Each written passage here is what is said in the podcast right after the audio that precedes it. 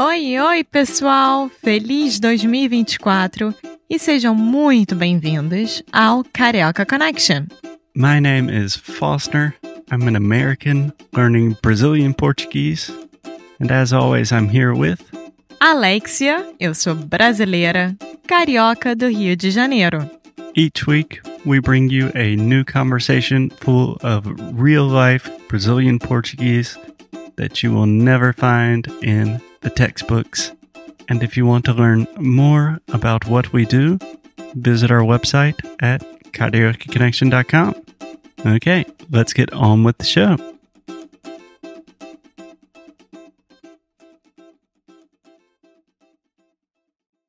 Oi, pessoal! Mais um episódio aqui do Carioca Connection. Espero que vocês estejam gostando dessa nova temporada, da nossa quinta temporada do Carioca Connection.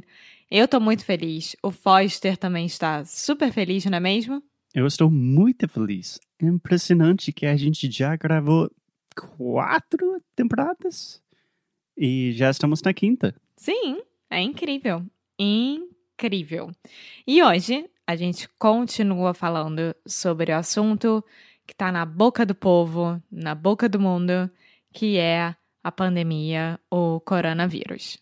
Exatamente. Porque eu, pessoalmente, ainda tenho muitas dúvidas sobre palavras, uh, dúvidas de vocabulário relacionado com a pandemia. Isso. Então, Foster, ontem você estava me fazendo várias perguntas. Quero saber qual é a pergunta de hoje, a primeira pergunta de hoje. Nossa, eu tenho muitas perguntas, amor. Então, para começar, vamos continuar com perguntas hum, relativamente básicas. Então, como que você fala a, a cura para o vírus? Como assim? A cura? É a cura, mas o, o negócio uh, se chama vacina. Vacina. É. o quê? Qual o problema? Isso aí. Vacina. Essa foi minha pergunta. É vacina ou vacina? Vacina, vacina. Então, olha aí. Em inglês a gente tem mais um som de k, vac, vaccine, né? Uhum. Mas no português, parece, ao meu ver, que é só vacina. Não tem o outro Vacina. som de k no meio. Não. E hum, quando nós tivermos a vacina do coronavírus, vai começar a campanha de vacinação da população. Vacinação. Campanha de vacinação. Campanha de vacinação da população. Isso. Nossa Senhora.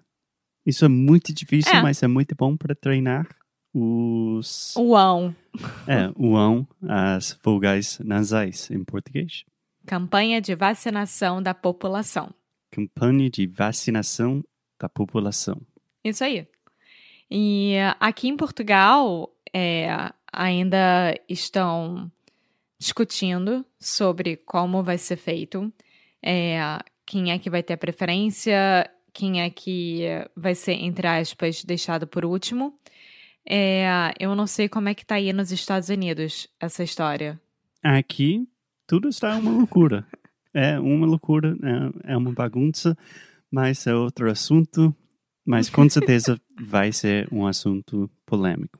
É, eu fico me perguntando se terão agulhas suficiente para dar a vacina em todo mundo. Eu duvido que tenha.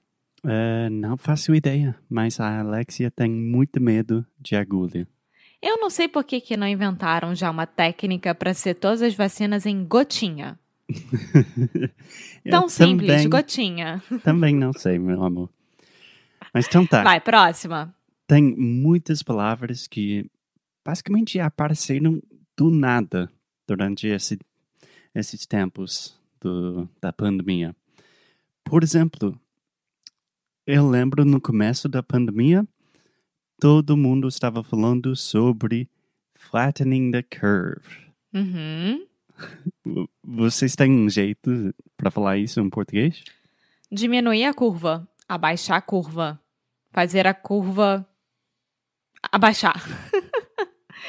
é, então, diminuir a curva, né? Porque quando você olha para os gráficos de, de pessoas que têm a doença, você vê a curva, né, o gráfico indo lá para cima. Então, na verdade, a gente tem que diminuir a curva, fazer com que a curva abaixe completamente.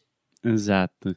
Mas é uma frase, pelo menos aqui nos Estados Unidos, que todo mundo estava usando, todo mundo estava dizendo: a gente é preciso diminuir a curva. É, é tão comum em português assim? Um, olha, Aqui em Portugal, quando começou a história lá em março mesmo, o governo colocou muita, muito medo na população, né? E lembrando que a população de Portugal é, é mais velha, né? Não Sim. tem tantos jovens comparando. Cheio de velhinhas. Velhinhos, é, exatamente. Então, o governo resolveu colocar medo, falando que todo mundo ia morrer mesmo se não ficasse em casa e que a gente tinha que diminuir a curva, mas lá no Brasil, como ainda existe toda a situação como aí nos Estados Unidos também, é, muitas pessoas falam sobre diminuir a curva, é, ficar em casa, não ir para festas clandestinas, é, usar máscara, etc. Mas eu acho que hoje em dia o que mais se fala mesmo é a questão do respeito de uns aos outros, né? Então, é isso. É. Bom, eu acho que pelo menos os Estados Unidos também, imagino, o Brasil ainda não chegou a esse ponto de respeito cívico, sei lá. Não, a noção de civilidade e de coletivismo é completamente. É, assim, não existe. é. Enfim, outra palavra, outra frase que eu ouvi falar muito é. Hum, eu ia tentar explicar isso em português, mas eu acho melhor só falar em inglês. É social distancing. Distanciamento social. Que na verdade não faz muito sentido. Se você pensar bem, não é uma distância social, é, é mais uma distância física né? Física, uma distância física. É, exatamente. Uma distância Sim. física. Mas se você pensar, a gente fica fisicamente um ao lado da outra quando estamos em sociedade. É, faz sentido, faz sentido. Eu somente estou pensando de um jeito mais. É, para a saúde pública faz mais sentido, tipo, fica longe dos outros, né? É, é. Mas o distanciamento social aqui, é, muitos ainda estão respeitando. E, por exemplo, quando nós saímos para ir para um restaurante e sentamos no lado de fora, na varanda ou na rua mesmo, né? Com as mesinhas e cadeiras do lado de fora, é obrigatório por lei ter dois metros de distância entre uma mesa e outra. Isso não acontece. É, em dois metros seria mais ou menos seis pés, que como a gente fala aqui nos Estados Unidos. É, então isso não acontece de jeito algum. Então cabe a cada um entender o seu limite, é, entender os riscos que você está tomando e se sentir confortável ou não de sentar num restaurante, num bar ou coisa parecida. Pois é, mas agora você está em Portugal. Eu estou. Que tal a situação no, no Brasil? Você está falando com seus amigos como funciona o distanciamento social no Brasil, no Rio? Como funciona, não é funciona. Funciona. Como funciona. É sério isso? É sério. Gente, viu que eu estou falando isso errado por cinco anos já. Como é que funciona? como que funciona no Brasil? Bom, de novo, eu não posso falar pelo país inteiro, né? Eu posso falar pelas experiências dos meus amigos, que a maioria estão entre Rio de Janeiro, São Paulo e Minas Gerais. Então, um, a gente tem o exemplo da cidade do meu pai, que é Poços de Caldas, Minas Gerais, o qual é, Poços literalmente colocou barreiras nas entradas e saídas da cidade e não deixava ninguém entrar e sair, independente de ser família ou não. É, e com isso eles mantiveram o caso em, sei lá, 10 pessoas na cidade inteira. Então foi ótimo. Entendi. Em relação ao Rio de Janeiro, nunca houve e nunca haverá algum sistema de contingência. Primeiro, porque as pessoas não têm noção, elas não respeitam mesmo.